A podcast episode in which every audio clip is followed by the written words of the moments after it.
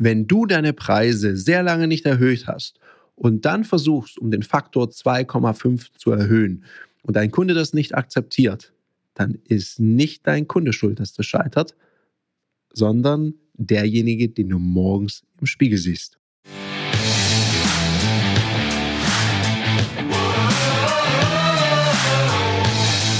Herzlich willkommen bei dem Podcast Die Sales Couch Exzellenz im Vertrieb mit Tarek Abodela. In diesem Podcast teile ich mit dir meine Learnings aus den letzten 20 Jahren Unternehmertum und knapp 30 Jahren Vertrieb. Herzlich willkommen bei einer weiteren Folge von der Sales Couch. Heute spreche ich mit dir gerade über dieses Thema Preiserhöhung. In einigen der letzten Folgen haben wir immer wieder über das Thema Preise durchsetzen gesprochen. Und ich hatte mich, glaube ich, auch ziemlich aufgeregt, als es letztens darum ging, wie man Preise durchsetzt und Angebote durchsetzt und dass man bloß nicht schmollen soll und einen auf beleidigt machen. Und da habe ich vor kurzem wieder so ein Video gesehen, wo ich dachte, das nimmt ja kein Ende. Und dabei war ich voller Hoffnung, weil dieses Video fing echt gut an und es ging um das wichtige Thema, seine Preise zu erhöhen. Und nicht nur wegen der jetzt gerade ordentlichen Inflation oder den gestiegenen Strukturkosten, nein, einfach weil es kaufmännisch Sinn ergibt, wenn ein Unternehmen wächst, damit man noch eine bessere Qualität bieten kann, mehr Kundinnen und Kunden betreuen kann Mitarbeitende aufbauen und die auch weiter qualifizieren. Soweit war das alles mega und gut und richtig toll erklärt. Und dann, dann kam es zu dem Punkt, als es darum ging, naja, wie macht man das denn nun, so einen Preis erfolgreich zu erhöhen?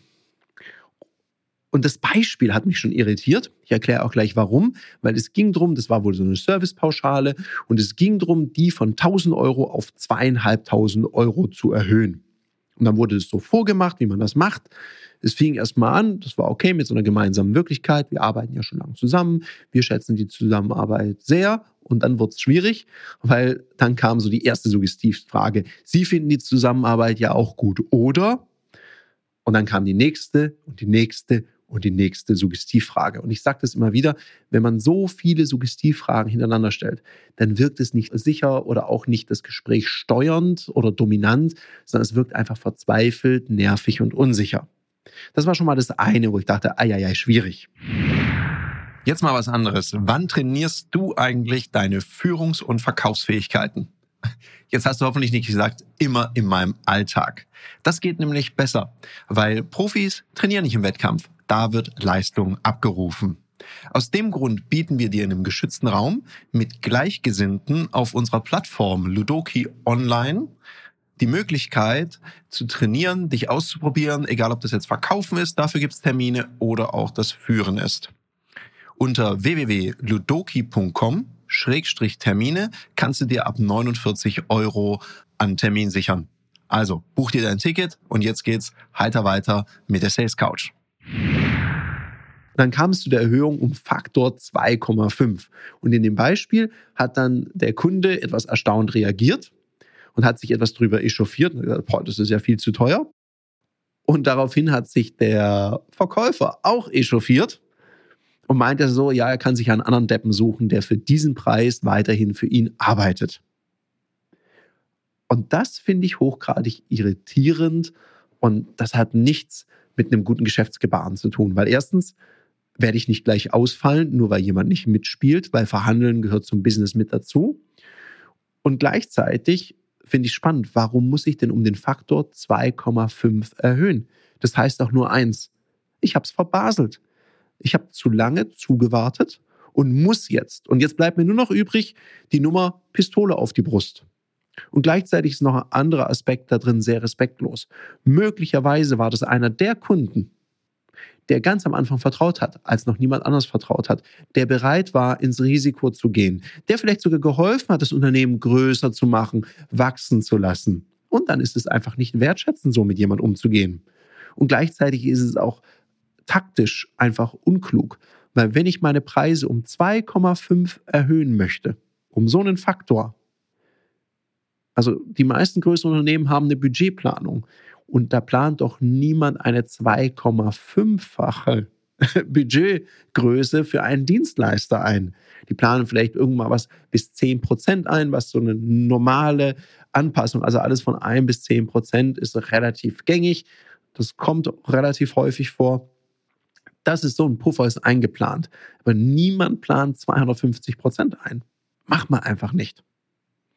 Und darum zwinge ich ja meinen Kunden fast dazu, mit so einer Nummer, dass er die Zusammenarbeit nicht fortsetzen kann oder in, nur in reduzierter Form fortsetzen kann. Also ist doch nicht der Kunde in diesem Beispiel der Depp gewesen, sondern derjenige, der so vorgeht und auch noch so unklug vorgeht. Also bitte, wenn du sowas vorhast, mach das gerne. Gerade jetzt empfehle ich dir sehr, kalkulier gerade deine Einkaufspreise, schau auf deine Margen, schau, was du vorhast, schau, was macht denn der sonstige Markt so? Also überprüf mal, sind deine Preise momentan an dem Markt so okay, wie du unterwegs bist? Und wenn du erhöhst, dann erhöhe lieber regelmäßig, was total gut ist und was auch wichtig ist. Also da kann ich dir nur zuraten zu. Und bitte warte nicht zu lang, weil wenn es dann so eine Pistole auf die Brustnummer ist, niemand lässt sich gerne erpressen. Und ich würde als Dienstleister genauso reagieren. Wenn jemand mir sagt, ich brauche jetzt das zweieinhalbfache von dir, würde ich sagen, ade vaché, no way. Geht so nicht. Da muss derjenige früher mit mir sprechen. Da kann ich einfach die Preise erhöhen wegen was auch immer. Das ist mir dann egal. Das finde ich dann auch in der Form einer partnerschaftlichen Zusammenarbeit, finde ich das nicht gut. Ich finde es besser, wenn jemand rechtzeitig kommt, will es ansprechen und dann kann man sowas mal diskutieren. Es kann mal sein, dass man sagt, okay, es geht nicht oder es ist möglich zu den und den Bedingungen und dann ist es auch eine Verhandlung. Leistung gegen Leistung. Pistole auf die Brust ist keine Verhandlung, das nennt sich Erpressung. In dem Sinne, macht es besser. Ich wünsche noch einen umsatzstarken Tag. Ich bin raus. Das war eine Folge von Die Sales Couch. Danke, dass du hier deine Zeit investiert hast und bekanntlich bringt ja die Investition in dich selbst die beste Rendite. Und eins noch, ganz wichtig, vom Zuschauen ist noch niemand Meister geworden. Also, setz die Erkenntnisse, die du aus diesem Podcast gewonnen hast, für dich persönlich um. Wenn dir der Podcast gefallen hat, dann lass mir eine 5-Sterne-Bewertung da, hinterlass einen Kommentar und vor allem abonniert diesen Kanal, damit du in Zukunft keine Folge mehr verpasst. Und wenn du jetzt das Gefühl haben solltest, dass du jemanden kennst, der diesen Content auch unbedingt erfahren sollte, dann teil den mit ihm, weil Sharing is Caring und in diesem Sinne viel Erfolg beim Umsetzen.